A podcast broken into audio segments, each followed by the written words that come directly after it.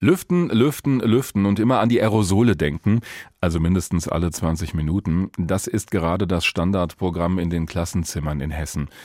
Da soll es regelmäßig Durchzug geben, um Coronaviren in der Luft zu vertreiben, die da möglicherweise herumschweben.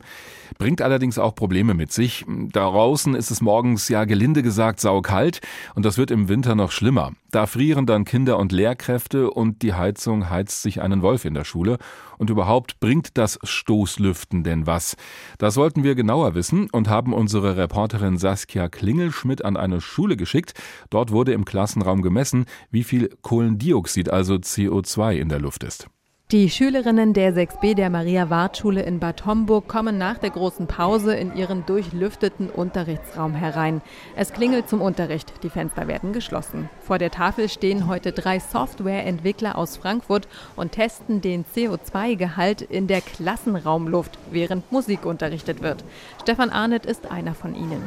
Wir haben einen CO2-Sensor mitgebracht, der äh, besteht aus Arduino-Teilen quasi einen Temperatursensor, einen CO2-Sensor und einen kleinen Mikrocontroller, einen ESP. Die kann man zusammenlöten und in einem Gehäuse bringen und kann es zeigen über die LED-Anzeige, dass wir eine CO2-Ampel haben. Der Scanner ist etwas größer als eine Streichholzschachtel, hat ein schwarzes Gehäuse und ist ein Eigenbau. Die LED-Leiste zeigt ein Farbspektrum von grün, gelb, orange bis rot. Grün heißt, die Luft ist rein, rot, dass der CO2-Anteil im Raum zu hoch ist. Es soll dann gelüftet werden. Die Vorgabe, während des Unterrichts alle 20 Minuten Fenster auf und Stoßlüften. In der 6b übernehmen das Alina, Luisa und Leandra auf ein spezielles Signal hin.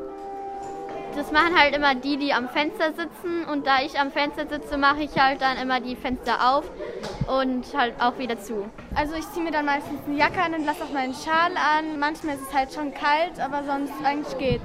Bei schönem Wetter lüften sie eigentlich ständig, sagt die Klassenlehrerin Eva Heini. Doch heute zum Test bleiben die Fenster zu. Und tatsächlich, während die 22 Schülerinnen ihr Wissen über Notenlehre wiederholen, steigt vorn an der Tafel für alle sichtbar die CO2-Kurve. Die Ampel wechselt von grün auf gelb. So Softwareentwickler Felix Herbst. Wir sehen auf jeden Fall, am Anfang der Stunde waren die Fenster noch offen, da war die Konzentration super gering gewesen. Dann waren die Fenster zu, die CO2-Konzentration ist direkt angestiegen. Dann wurde ja nach der Hälfte der Zeit gelüftet und es ist genau das passiert, was man sich erhofft hat. Also die CO2-Konzentration ist wieder auf den Ausgangswert zurückgefallen. Auf etwa 400 ppm, Parts per Million, also Anteile pro Million. In etwa wie bei frischer Luft draußen. Schädlich wird es dann ab etwa 2000 ppm, sprich, da würde die CO2-Ampel schon rot leuchten.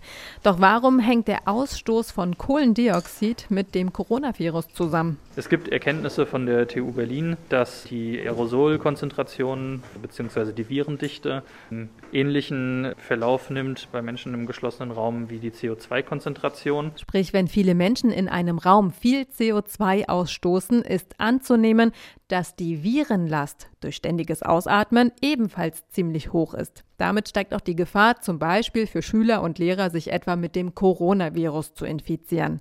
Ständiges Lüften senkt die Gefahr um das Sechsfache, so der Physiker Frank Helleis vom Mainzer Max-Planck-Institut gegenüber dem HR. Lüften hilft. Das beruhigt die Klassenlehrerin der 6b der Maria-Wart-Schule Eva Heini.